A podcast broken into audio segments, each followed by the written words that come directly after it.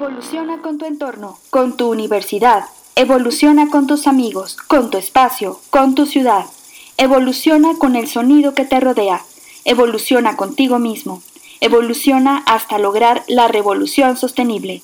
Una coproducción de la Dirección de Radio y Televisión y la Agenda Ambiental de la Universidad Autónoma de San Luis Potosí.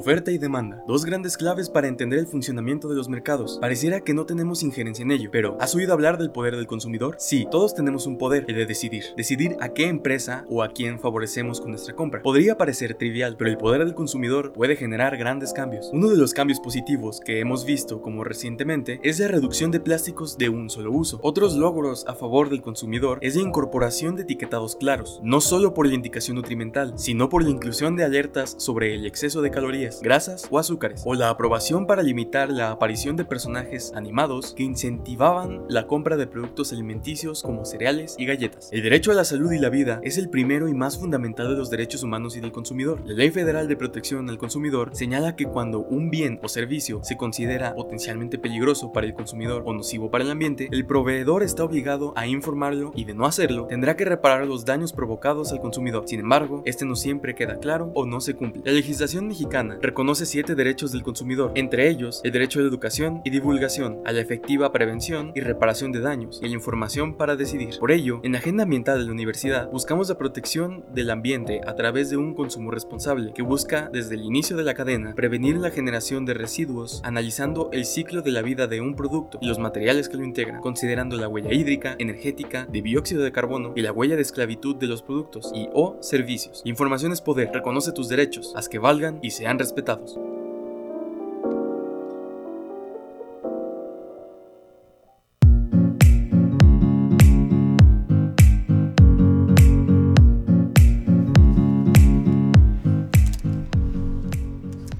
Hola, ¿qué tal? Muy buen día. Eh, estamos iniciando esta revolución sostenible desde el cuartel de Radio Universidad. Eh, están, pueden escucharnos por el 88.5 de FM en San Luis Potosí, por el 91.9 de FM en Matehuala. Y si están en sus casas o en su oficina y nos quieren escuchar en línea, también lo pueden hacer a través de radio y televisión.uaslp.mx. Y recuerden, los teléfonos en cabina son 444-826-1347 o si lo prefieren y quieren pueden enviarnos un WhatsApp eh, para que nos envíen sus comentarios y por supuesto también las preguntas o recomendaciones. Si hay un tema en particular que les gustaría que tocáramos, pues nos pueden enviar algún comentario al teléfono de WhatsApp 4444 03 77 82. Y bueno, como veíamos en la, en la cápsula temática del día de hoy, muchas gracias Fer por la cápsula, es eh, sobre el día pues del consumidor, de los derechos del consumidor, que fue el día de ayer, pero es importante recordarlo, ¿no? El 15 de marzo de eso es lo que busca, es hacer visible los derechos del consumidor. Y bueno, pues tal vez no nos damos cuenta de ese poder que tenemos como consumidores, pero pues bueno, es una oferta y una demanda y por supuesto que nuestras decisiones, las decisiones que realizamos todos los días, sí generan cambios. Y por ejemplo, estaba recordando el tema de la fotografía eh, de una tortuga que tenía incrustado en la nariz un popote. Este, y bueno, pues a partir de ahí se hizo un gran revuelo también para limitar el uso de los plásticos de un solo, de un solo uso. Y ya es ley, o sea, ya, ya no se puede favorecer ese tipo de, plásticos y ese tipo de usos, pero no solamente porque la ley lo dice, sino básicamente porque como ciudadanos también nos hemos hecho más conscientes de, del impacto y del alcance que tienen nuestras decisiones, tanto a favor que como veíamos en la cápsula temática hay cosas y hay grandes logros que se pueden tener, pero pues también eh, buscar disminuir, ya algunos plásticos están por ahí eh, pululando en el ambiente, pero pues hay muchos que podemos evitar que lleguen hasta allá. Y eso pues depende de nuestras decisiones y de las cosas que hacemos todos los días. Y un poco también hablando de estos plásticos, el día de hoy tenemos, bueno, pensando en esas soluciones, tenemos una invitada muy especial, así que vamos, vamos a conocerla.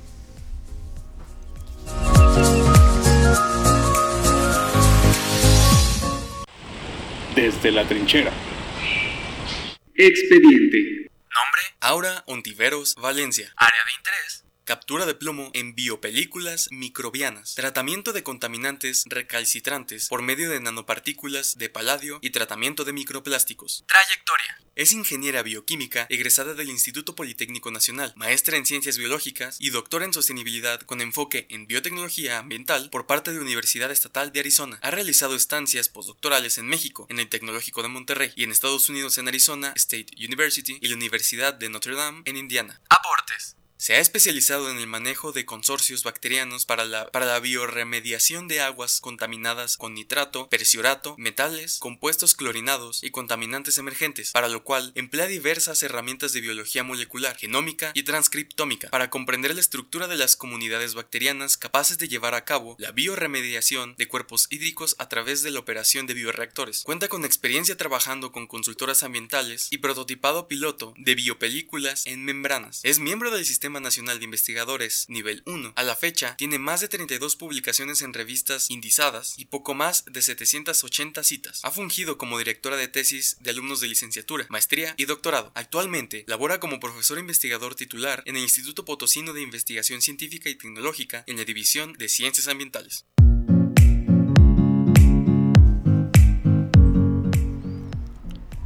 Bueno, eh, como decíamos antes de la cortinilla, ya logramos reducir el consumo de plásticos de un solo uso, pero es importante saber qué vamos a hacer con, lo, con los que están ahí todavía en el ambiente. Y pues como escuchamos en la, en la cortinilla, eh, pues el, nuestra invitada del día de hoy, doctora Ana Aura Ontiveros, perdón, Aura Ontiveros, ah, este, pues bienvenida, me da mucho gusto tenerla aquí en el programa y pues quería preguntarle sobre el tema de los microplásticos, lo escuchamos, pero este cómo, cómo funciona, ¿no? ¿Cómo, ¿Cómo nos deshacemos de esos microplásticos? Claro, este, bueno, antes que nada, muchas gracias Diana por la invitación y también agradezco a la audiencia que en este momento nos está sintonizando y pues que esté interesada en conocer de estos diversos temas de biotecnología y cómo nos ayuda la biotecnología para acercarnos a un futuro sostenible.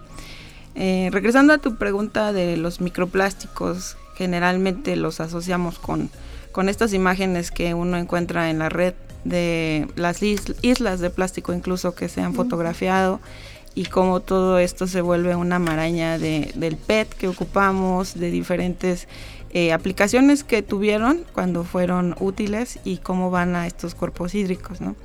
Pero en realidad los microplásticos se ha detectado su presencia eh, incluso hasta en, en la placenta, sí se ha, reportado que, llegan porque nosotros los estamos ingiriendo. El caso es de que pues eh, se van minimizando su tamaño los plásticos, los que ocupamos para una botella, para un popote, bien lo decías, esta fotografía que cambió y revolucionó la manera de ver a los popotes, eh, se van haciendo más más pequeños. Y entonces ya estamos hablando de microplásticos, los que están abajo de 5 milímetros incluso nanoplásticos, ¿no? Y más este diminutos.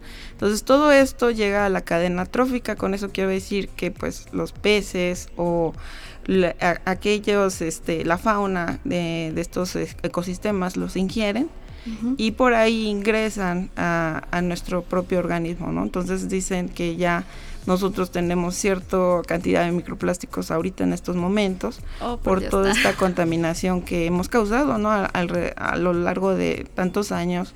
Ahorita pues ya se, se ven regulaciones de no usar bolsas este, en los centros comerciales, ya no te dan la bolsa típica que te daban este, para echar ahí tu, tu supermercado.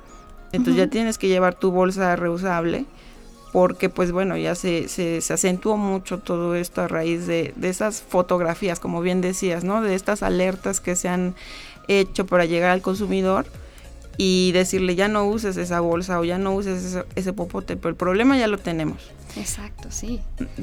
Entonces, en, en lo que también mencionabas, muchas gracias, este, es ahora que ya están ahí, ¿qué se puede hacer? Eh, ha, habido varios reportes de que están en las plantas de tratamiento de aguas residuales, por ejemplo. Entonces estas plantas son las que concentran todo lo que nosotros ya al jalarle al WC o al lavar tu auto en tu casa o el agua de la lavadora, todo eso se va al drenaje y llega a una planta de tratamiento de aguas residuales. Entonces, pues esa agua no solo lleva eh, materia orgánica este, propia de nuestras excretas, sino también lleva estos detergentes, lleva grasas que ocupamos en la, en la cocina para, para hacer nuestra comida y ahora pues también puede llevar este plásticos, ¿no? Este, eh, eso es lo que ya se está haciendo, este eh, cuantificación de qué microplásticos hay en estas aguas residuales y ahora que ya se tienen, qué, qué es lo que se debe de hacer para que porque una vez el agua tratada se vuelve a descargar, digamos, a un río o a un océano, eh, pero fijarnos bien que va libre de microplásticos, ¿sí, no? Porque pues vamos a seguir teniendo el problema, ¿no? Entonces, hay revisiones eh, científicas muy interesantes donde se dice pues estas son las áreas de oportunidad, esto es lo que se debe de hacer con tratamientos microbiológicos, con tratamientos físico-químicos, con un híbrido, pero el chiste es que no llegue otra vez al, río o al océano, ¿no? Porque ya están ahí. Wow, es que es muy importante, eh, bueno, y a mí en lo personal me sorprende escucharlo, eh, porque eh, muchas veces podemos imaginar o tener una, una, imagen en nuestra mente de los microplásticos y a lo mejor ver personas en la playa, incluso colando la arena para separar ciertos plásticos, ¿no? Pero ¿habían pensado ustedes en que ya están aquí, están en nuestras casas? Quizá algún día estaban desempolvando su casa y encontraron una bolsa vieja, quisieron abrirla y al momento de que quisieron como abrir esa bolsa se hizo pedacitos y, de pronto quedó volando por todo el cuarto. Pues esos son los microplásticos y se pueden aspirar, como, como bien comenta la doctora Aura, y es algo que ya está incorporado en nuestro organismo. Y yo quisiera preguntar, aprovechando por lo que comentó, de que se pudieron encontrar algunos en las placentas. Es que eso ya es como muy fuerte de escuchar y, y pues me gustaría saber un poco más de eso. Sí, claro. Pues es que incluso hay microplásticos en manera de fibras, ¿sí? Ah, Entonces uno a simple vista sí lo puedes ver. Eh, por ejemplo, lo que se está, lo que se hizo en un principio, voy al tema de los cubrebocas o las mascarillas quirúrgicas que tenemos que usar por la pandemia, ¿no? Por el virus de este SARS-CoV-2. Entonces muchos de estos, pues la gente empezó a lavarlos en casa, ¿no? Y en la lavadora, por ejemplo, se van teniendo un desgaste y va desprendiendo estas este, fibras. Y entonces eso se va al agua que te comentaba, que eh, inevitablemente va a llegar a un agua residual.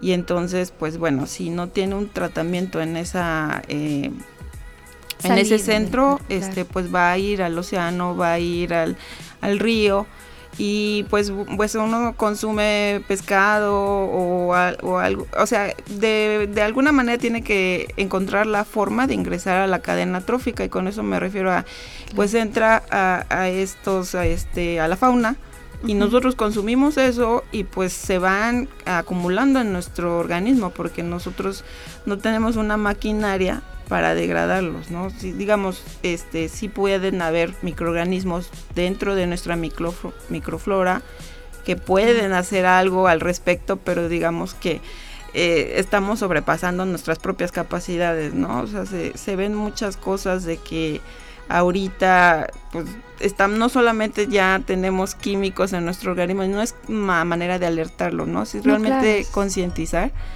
porque no se quedan en el océano o no se quedan en la playa, sino ya tenemos cierta porción de ellos este, al, ingerir estos eh, alimentos, ¿sí? Cuando empezó el tema de, la pandemia hace dos años, este, el año pasado también hubo mucha comunicación en torno a la importancia de mantener eh, los ecosistemas sanos, porque finalmente de un ecosistema sano depende la salud humana. Y es difícil a veces dimensionar esta imagen grande, pero justo ahorita platicando con la doctora Aura, pues es un ejemplo muy claro de cómo si no tenemos esta, esta mm, forma sana en nuestros ecosistemas, pues tampoco podemos tener salud a nivel nosotros como personas.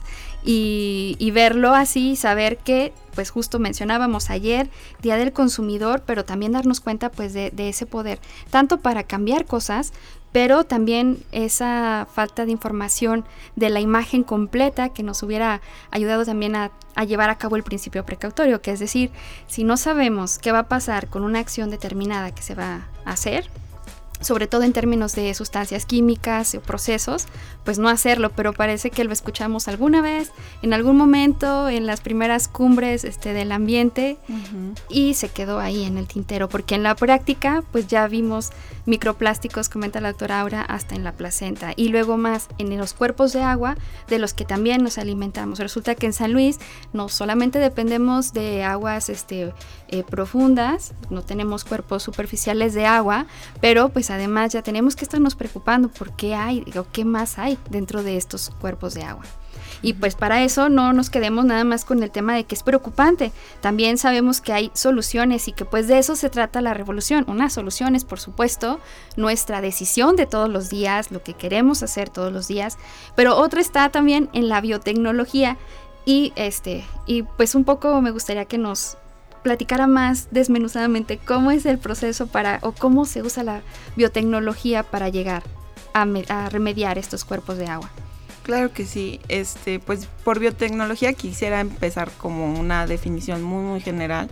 Entonces, ocupamos organismos vivos, este, llámese una planta, un hongo, eh, una bacteria que nos pueda dar una aportación a, la tecnología, ¿no? Entonces realmente tratamos de ver qué nos puede ayudar una planta, a veces, este, bueno, nos las comemos, ¿no? Pero no nomás eso, se ha demostrado, por ejemplo, que hay plantas con capacidad de captura de metales. Entonces en, sitios contaminados se, han incluso visto que se pueden cultivar estas plantas para que retengan la contaminación que hubo, no sé, por algún derrame de petrolero o algún metal.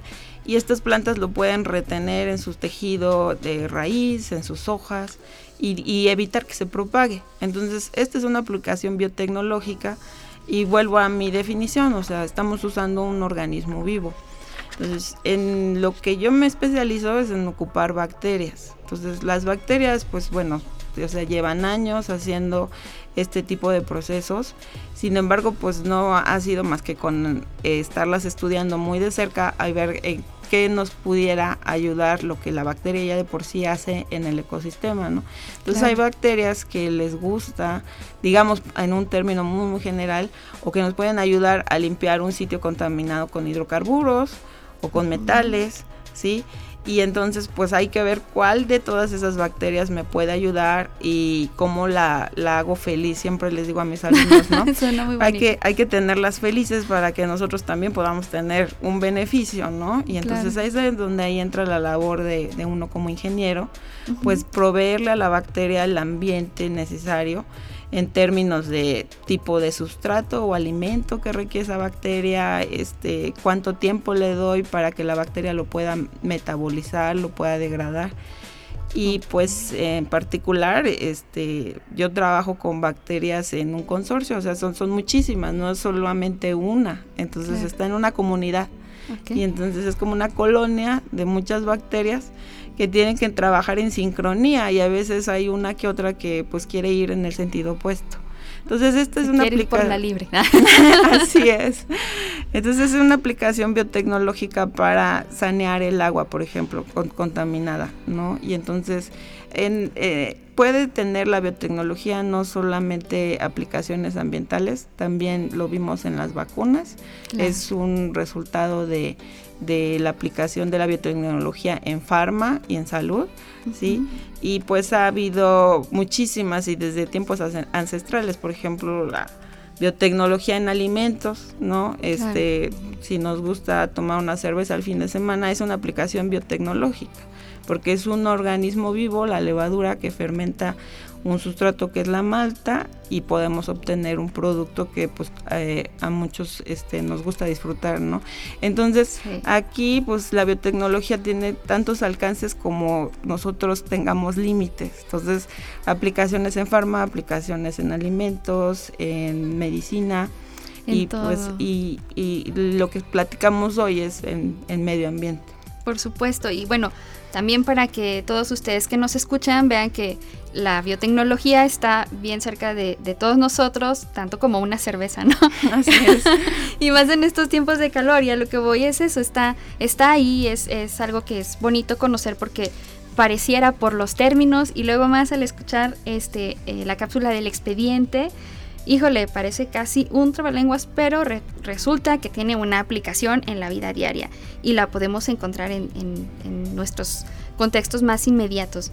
Y otra cosa que me surge ahorita de, pregunta también para remediar, ¿no? Porque este, esta década, no este año, esta década las Naciones Unidas la declararon como la década por la restauración de los ecosistemas. Y eh, bueno, restaurar no significa ir a un lugar nada más y sembrar una planta, un árbol, solo porque sí, como, como bien comentaba la doctora Aura, es trabajar como en una colonia. Igual, las especies en un bosque no es solo el árbol, es toda la comunidad que, que rodea ese árbol. ¿Con qué más tiene sinergia?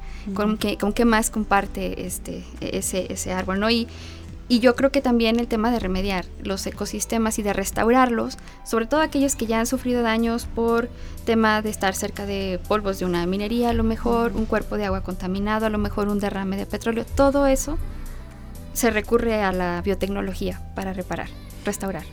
Sí, bueno, cuando hablamos de restauración, este, obviamente hay aplicaciones biotecnológicas que van estrechamente ligadas, pero también hablamos de trabajo con eh, personas que son de ecología, por ejemplo.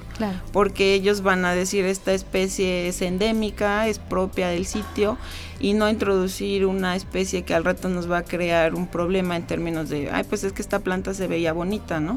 Entonces hay que visualizar pues cuál va a ser el, impacto a largo plazo de eso que se propone para restaurar, porque eh, si estamos hablando también ya de una afectación en la población, de a lo mejor esta personas que han vivido cerca de una minería o, o, sea de un sitio con un jale minero pues habría que ver con toxicólogos no y de alguna manera determinar cuáles han sido las afectaciones porque ellos vienen siendo parte del ecosistema. Entonces hay que pues ver los recursos hídricos los sedimentos los suelos el aire la calidad del aire. Entonces en una parte va biotecnología pero no no es la respuesta universal. No, por supuesto, sí. E, ese, ese, es el punto, que el, tema es trabajarlo todo desde la multidisciplina, porque en, en, cualquier momento siempre existen otras áreas del conocimiento, este, pero pues al final dependen de las unas, las unas de las otras para poder tener un resultado idóneo.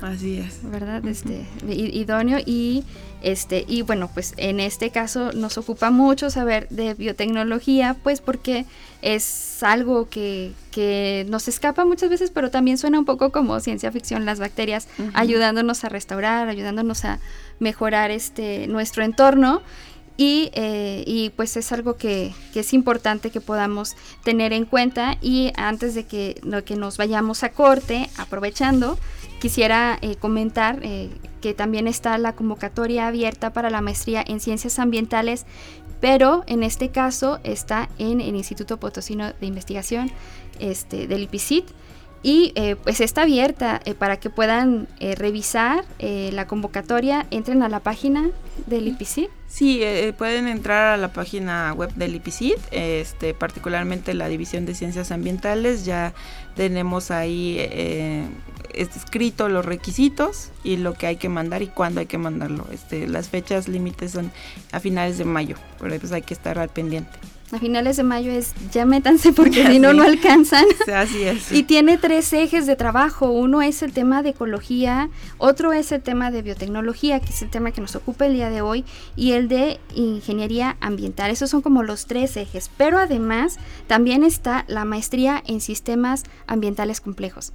Sí, es dentro de la maestría en ciencias ambientales, pero con el eje este, de sistemas ambientales complejos, en donde tratamos de ver un enfoque multidisciplinario de cómo dar solución a un problema como estos que mencionas, de restauración, este trabajo en campo con diferentes este, profesionales. Claro, y este y bueno, pues para que para que chequen las convocatorias, por supuesto está el tema de la maestría, pero también está el tema del doctorado. Están en muy buen tiempo para que puedan consultar bueno, no es muy buen tiempo, dense prisa, ya casi están en la línea. Este, dense prisa para que chequen la convocatoria y este consulten la página y sigan eh, también eh, sus redes sociales en el IPCIT para que puedan estar al pendiente de todo lo que lo que se hace en este en este centro de investigación. Y eh, bueno, pues vamos a un corte y regresamos.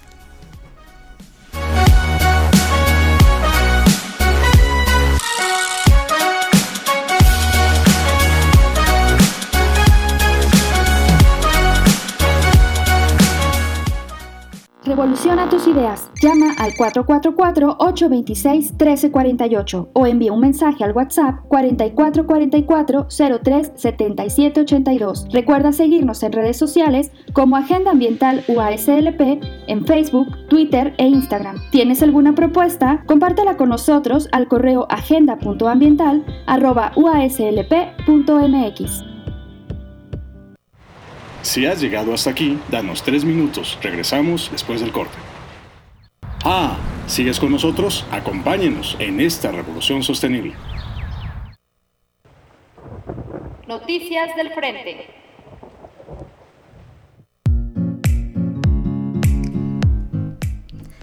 Bueno, y estamos de regreso en Revolución Sostenible desde el cuartel de Radio Universidad. Les recuerdo las frecuencias 88.5 de FM en San Luis Potosí, 91.9 de FM en Matehuala. Por supuesto, recuerden que nos pueden escuchar en línea, este, también eh, por radio y televisión.uaslp.mx. Ahí nada más le dan play en, en la parte de arriba aparecen las estaciones y seleccionan la que ustedes deseen.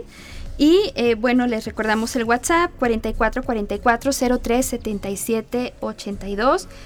Y eh, bueno, pues nuestras redes sociales para que nos sigan. Facebook tenemos Twitter, también tenemos TikTok, YouTube e Instagram. Así que por ahí nos pueden escuchar. La pregunta del día es, ¿saben ustedes cuál es el poder? O ya dimensionan ustedes cuál es el poder del consumidor. Pueden respondernos por ahí en las redes sociales o mandarnos un mensajito si así lo desean. Y bueno, de este, como escuchamos también en el corte, ya estamos disfrutando, espero que ustedes también estén disfrutando de la 46 Feria Nacional del Libro en la Universidad Autónoma de San Luis Potosí, que es, es un gusto poder tener ya este, esta nuevamente esta feria de libros, si ya fueron, pues qué, qué bueno, y si no han ido, pues este es el momento, yo saliendo del programa voy a dar una vuelta porque hay muchas, muchas cosas, muchas cosas que ver.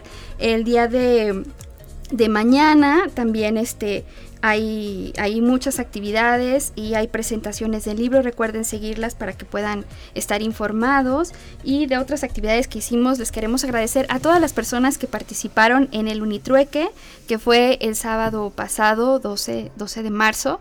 Y pues bueno, es una, hablando de consumo responsable, es una forma diferente de, consumir, una forma distinta en el que pues no se, no se requiere el dinero para llevar a cabo la satisfacción de algunas necesidades.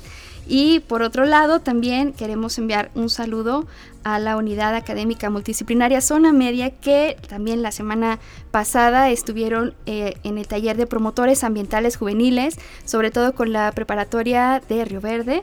Y eh, pues en el mini curso taller del huerto a la mesa, que como ya platicábamos con la doctora Aura Ontiveros, es muy importante conocer los procesos, eh, sobre todo saber que pues es difícil controlar todo, pero entonces quizás si nosotros nos encargamos de nuestra propia alimentación, pues sea un poco más, más sano y pues también nos genera mejores hábitos y con el tema de la tierra que podamos, digamos, cultivar nuestros propios alimentos en nuestra casa, pues también es algo muy beneficioso para el ambiente.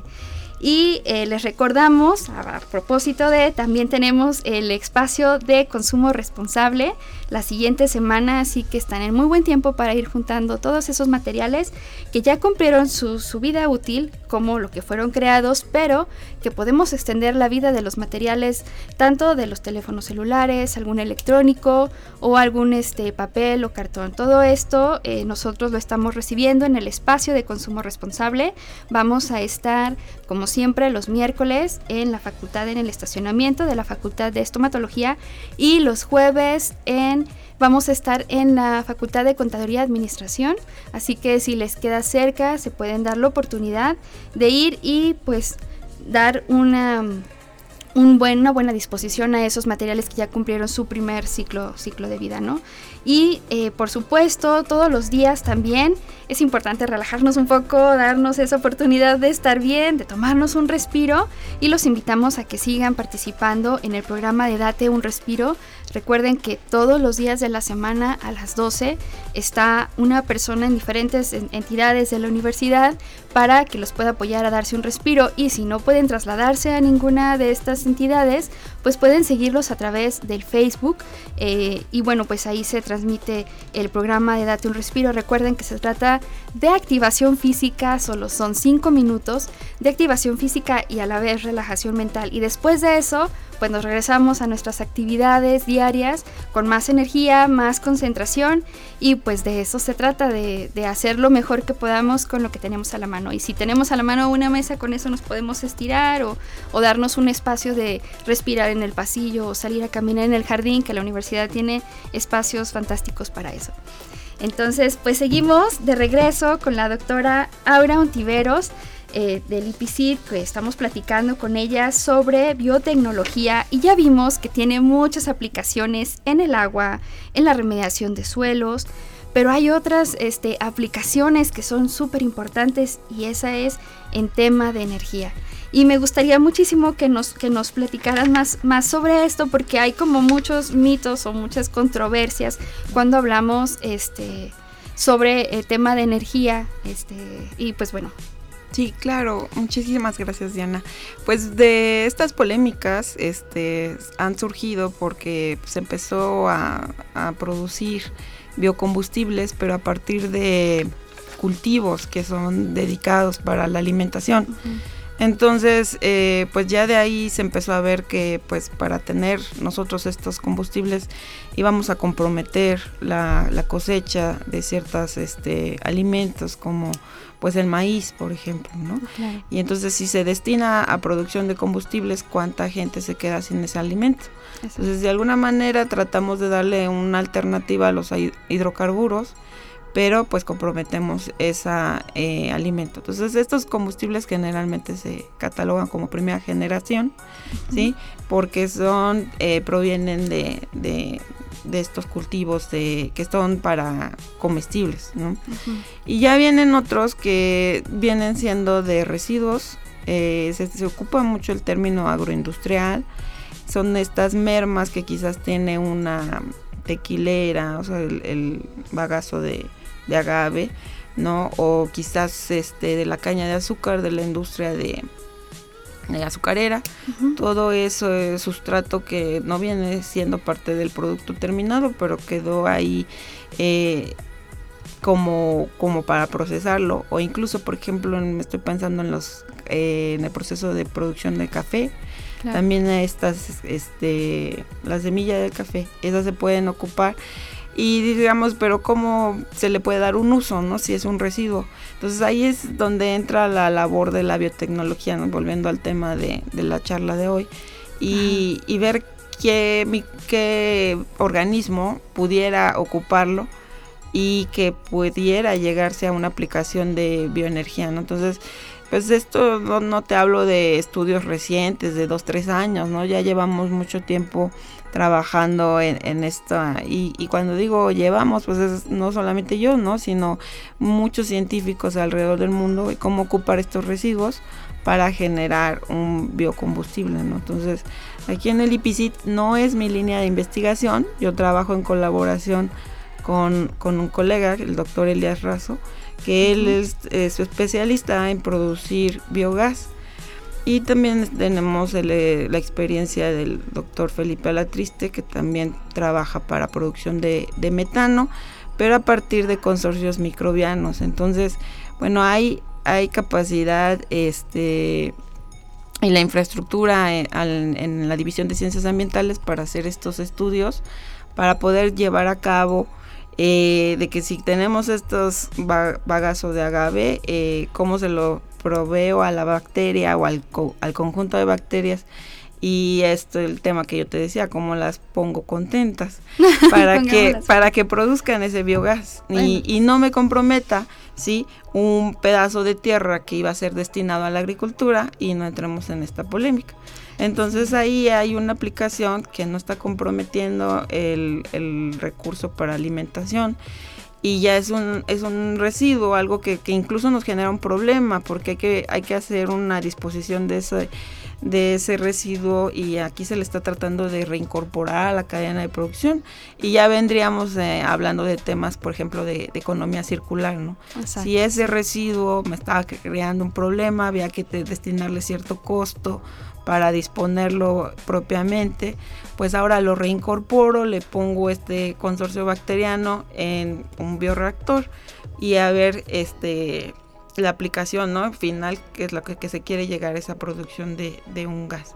Entonces esa es una aplicación más amigable con el medio ambiente y pues se, se está trabajando de manera este, eh, equipo, trabajo yo con ellos este, en sus equipos, en sus líneas de investigación, para, para entender esto de cómo se llevan las bacterias entre sí, ah, cómo podemos favorecer las que van a producir el gas, cómo podemos minimizar el, quizás eh, la actividad de otras que no son tan benéficas.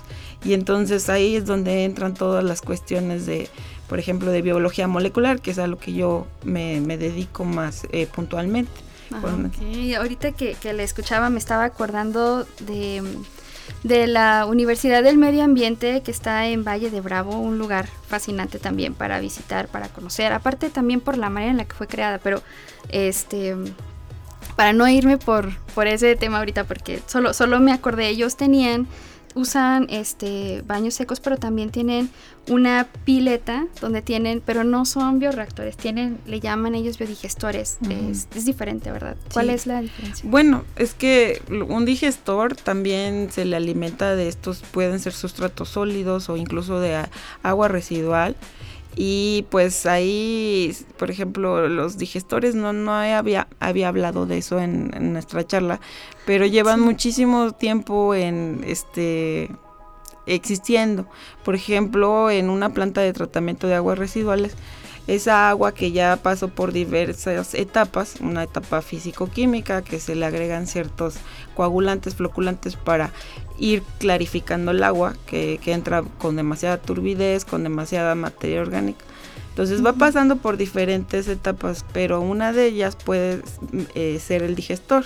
¿sí? Entonces ahí se mete el agua residual con cierta eh, materia orgánica que lleva y pues lleva este todo el conjunto de bacterias en, en ahí en suspensión y en el digestor se promueve que haya producción de gas metano. Entonces va a ser una manera que incluso se puede, eh, la misma planta eh, va a operar con cierta cantidad de electricidad, pero si se produce metano en ese digestor, este se puede contrarrestar, ahora sí como que dice la el costo energético, ¿no? Entonces ser sostenible, autosostenible, ¿no? Esa, esa planta. Entonces en, en ese tema, pues por ejemplo en países este, desarrollados, eh, pues ya tienen muchos digestores operando y en México, por ejemplo, tenemos pocas plantas con esa capacidad instalada.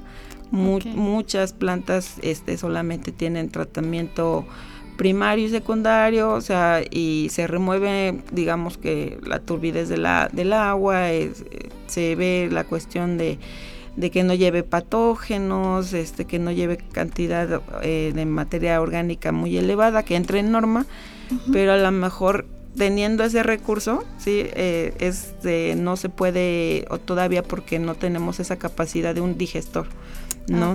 Para producir un biogás en ese sitio, ¿no? Entonces habría que ahí expander la capacidad instalada de, de esas plantas, ¿no? Que en México es el, común denominador que no tienen todas estos digestores, ¿no? Pero un digestor viene siendo un bioreactor. Entonces, ah, hay muchos bioreactores, hay bioreactores para producir una vacuna, ya, ya lo decíamos, ¿no? O, para producir una penicilina, ¿no? Pero entonces, este, es, eh, tiene el término bio porque tiene un organismo vivo y el reactor viene siendo el repositorio, el contenedor. ¿Sí? Oh. Entonces un digestor viene siendo un bioreactor, pero es un solo tipo de bioreactor. Hay, hay una infinidad de, de bioreactores y para muchos propósitos. Oh, eso suena muy interesante. Ya ven, les digo, hay que entrar a estudiar la maestría en ciencias ambientales que, que ahorita está también promocionando el IPCIT. Y, y sí, me llamaba mucho la atención en aquella ocasión que tuve la oportunidad de conocerla porque justo hacían todo como ciclo cerrado, lo que y tenían mucho cuidado también incluso para cuidar precisamente esos esos digestores o bioreactores, tenían mucho cuidado en qué ofrecían en la cafetería, porque hasta eso cuidaban, ¿no? Y los los baños, por supuesto, pues también tenían ciertas condiciones y obviamente reglas para ser utilizados y no perjudicar pues a las bacterias que estaban haciendo su trabajo para no ponerlas tristes dice usted. Mantenerlas felices. Y este y en realidad sí es, es este un proyecto muy bonito esa esa universidad del medio ambiente pues también por la manera en la que se creó. Eh, les cuento un poquito solo para no quedarme con las ganas de mencionarlo, porque pues al final ellos lo que hicieron fue restaurar una, una zona que estaba un poco degradada, una parte de, de, bosque lo fueron este, restaurando poco a poco y, y se ve desde que se fundó esa universidad a la fecha en que en aquel entonces tuve oportunidad de conocerla y eh, pues sí se, se, ve muy, muy diferente por todo el trabajo que han hecho, pero también porque no solamente cuando se habla de, de, esto involucra temas de ambiente, también es las personas que viven ahí, las personas de la comunidad, sus modos de vida, eh, qué es lo que hacen y recordar este, que, es, que siempre es muy importante tener como esta, este súper rompecabezas con diferentes piezas que se van ensamblando y que al final hacen sentido de de por qué hay que cuidar el ambiente, por qué hay que cuidar el entorno. Y en, ese, en, ese, en, esa, en esa tónica también es que comentaba o tenía ganas de que habláramos el tema sobre la producción de energía, pues porque entonces a estos se, que comenta ya se le conocen como biocombustibles de segunda generación. Sí, pues ¿O cuántas generaciones hay de Hay una tercera que no mencioné, es los que producen las algas. Y generalmente las algas se alimentan de lo que para nosotros es un contaminante. Hay aguas que provienen de la irrigación de campos agrícolas que tienen todo este arrastre del fertilizante que no, no absorbe la planta. Entonces son aguas con alta cantidad de, de nitrógeno, en particular en nitratos, y con mucho fosfato. Entonces las algas los ocupan como nutrientes. Entonces para nosotros es un beneficio porque se van a consumir eso que, para, que, es un contaminante. Y pues bueno, aquí el, secreto con las algas es que hay que estresarlas para que puedan producir estos lípidos y esos lípidos, bueno, entren en una, este, ya sería un proceso de refinamiento y que pueda ser ocupado como biocombustible. Pero ahí pues estamos partiendo del principio de que se van a crecer algas en aguas que igual no busquemos comprometer el recurso hídrico, ¿no? Sino que idealmente sea un agua que está contaminada con estas altas eh, concentraciones de fertilizantes, por ejemplo. Entonces buscamos que nos ayude con el agua eh, en el tratamiento y que a la vez genere un biocombustible. Entonces, bueno, ahí eh, la labor es diferente, ¿no? O sea, cada uno de estos biocombustibles lleva sus retos y no estoy diciendo que los de primera generación pues sean tan polemizados, ¿no? Bueno, se han sido polemizados por esto de comprometer tierra agrícola, pero en su momento pues este fue como una muy fuerte alternativa, incluso Brasil es uno de los países líderes en producción de bioetanol, ¿sí? Y de alguna manera ellos empezaron a contrarrestar el uso de, hidrocarburos, pero pues por eh, comprometiendo un poco o mucho la alimentación de sus connacionales, ¿no? Entonces hay hay sus bondades y sus desventajas de cada uno, ¿no? Los de segunda generación, pues también tenemos el reto de, de cómo se dice muy fácil mantenerlas contentas a las bacterias, pero cuando estás ahí en el laboratorio y, y no crecen o, o realmente no te producen lo que tú esperabas o tienes que, que, ver cuál es la manera más efectiva de hacerlas trabajar. ¿Cuál es la fórmula Este, perfecta para sí, ellas? este, ese es el, ¿Cuál el verdadero reto, ¿no? Y- realmente es donde ahí entra la labor de, de investigación y de estar detrás de, de ciertas pistas y, e ir armando rompecabezas, ¿no? Porque no todo Claro. lo, lo genera uno, sino con colaboraciones Sí. en, en el extranjero y estar viendo qué hacen otros grupos de investigación. Claro, y yo creo que está hasta cierto punto bien el tema de la polémica en el sentido de que ayuda a crecer. Cuando la polémica ya se convierte en una batalla campal que donde no cabe el diálogo, pues ya deja de ser algo, algo interesante para el desarrollo de la ciencia. Pero cuestionarlo siempre ayuda para que puedan generarse nuevas formas a estas preguntas que surgen a partir de, de esa polémica y otras opciones y, y bueno, so- solo me queda como una, una curiosidad. Hay muchos cuerpos de agua que, pues por su propia dinámica, van eutroficándose. Ujú. este, y eh, estoy pensando a lo mejor en la, en las presas, en los cuerpos de agua en San Luis Potosí, que también tienen una gran proliferación de, de, de, pues sí. Y ¿habría alguna oportunidad para estos cuerpos de agua en San Luis Potosí de tratamiento o de aprovechar eh, la situación en la que están para generar esta energía? Sí, claro. Mira, por ejemplo, el, el caso de la presa San José, ¿no? Que tiene este lirio, porque, pues bueno, se introdujo la especie, tengo entendido, y ya después proliferó. Pero el caso es que hay un excedente de nutrientes, ese, pues, eh, nutrientes, es- hablo de nitrógeno y del fósforo. Entonces hay bacterias que pudieran ayudarnos en bajar los niveles de nitrógeno. De hecho, de eso fue mi, mi tesis doctoral. Ah, Entonces, en un bioreactor, sí, en uno de, de los tantos que te digo, entonces aquí puse a trabajar bacterias para bajar los niveles de nitrato y, y pues los nitratos vienen de, de estas fuentes de, de la, del agua de irrigación de agricultura, pero también de, pues incluso de, de alguna fuga de tanques sépticos, ¿sí? El caso es que una vez tengamos el nitrato, hay bacterias especializadas, o sea que tienen esa maquinaria en sus células de poder decir yo lo tomo ese nitrato y lo convierten en gas nitrógeno, por ejemplo. Entonces el gas nitrógeno ya no es un contaminante porque en este momento lo estamos respirando, este es más del eh, casi el 80% de la composición del aire. Entonces pasamos de estar con un problema de contaminación a algo que ya no, que ya no nos representa un riesgo. Entonces sí, la, la bioremediación por métodos microbiológicos pudiera ser una alternativa para ver este el caso de, de la presa San José. Eh, habría que ver si también aparte de nitratos tuviera otros compuestos nitrogenados como amonia, ¿sí? Y entonces el amonia lleva otro proceso diferente a- al del nitrato. Entonces en ese caso hay que hacer lo opuesto, hay que oxidarlo y después hay que reducirlo. Entonces eh, se trabaja con consorcios microbianos para que una parte del consorcio haga la tarea 1, digamos, Claro. y la, el grupo microbiano 2 siga el proceso, ¿no? Entonces ahí había que ver qué concentraciones de nitrógeno tiene y qué tipo de consorcios microbianos requerimos, cómo favorecerlos en el bioreactor.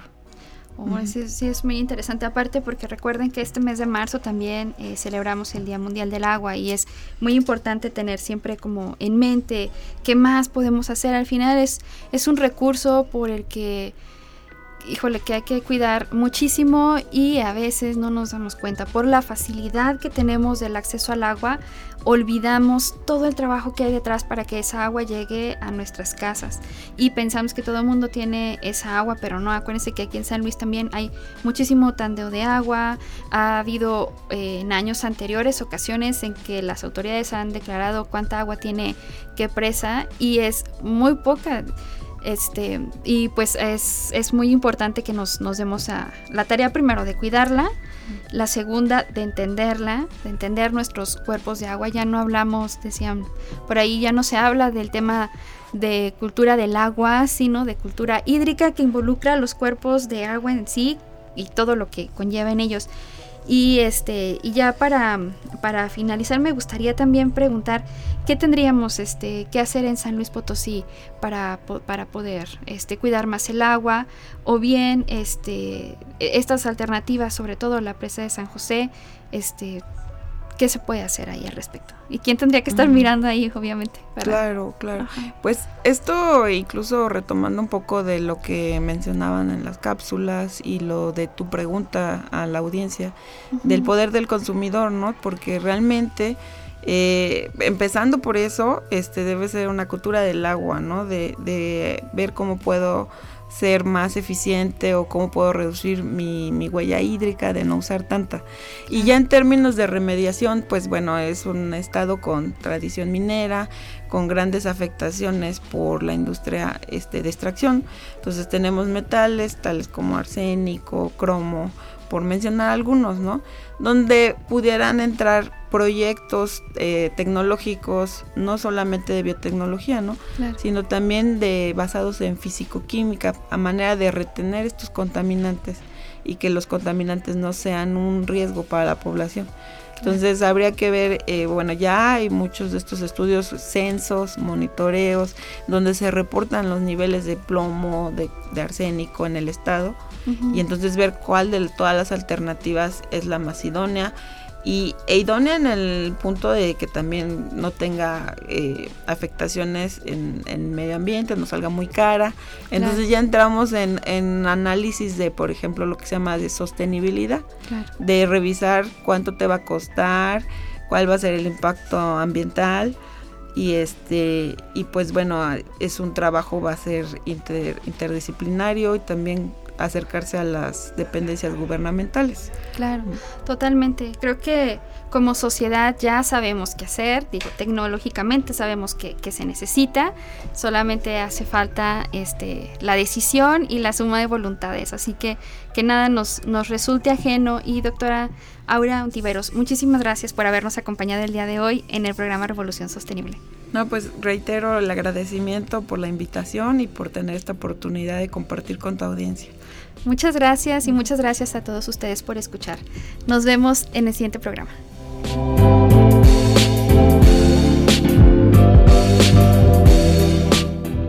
Revoluciona tus ideas. Llama al 444-826-1348 o envía un mensaje al WhatsApp 4444-037782. Recuerda seguirnos en redes sociales como Agenda Ambiental UASLP en Facebook, Twitter e Instagram. ¿Tienes alguna propuesta? Compártela con nosotros al correo agenda.ambiental.uaslp.mx.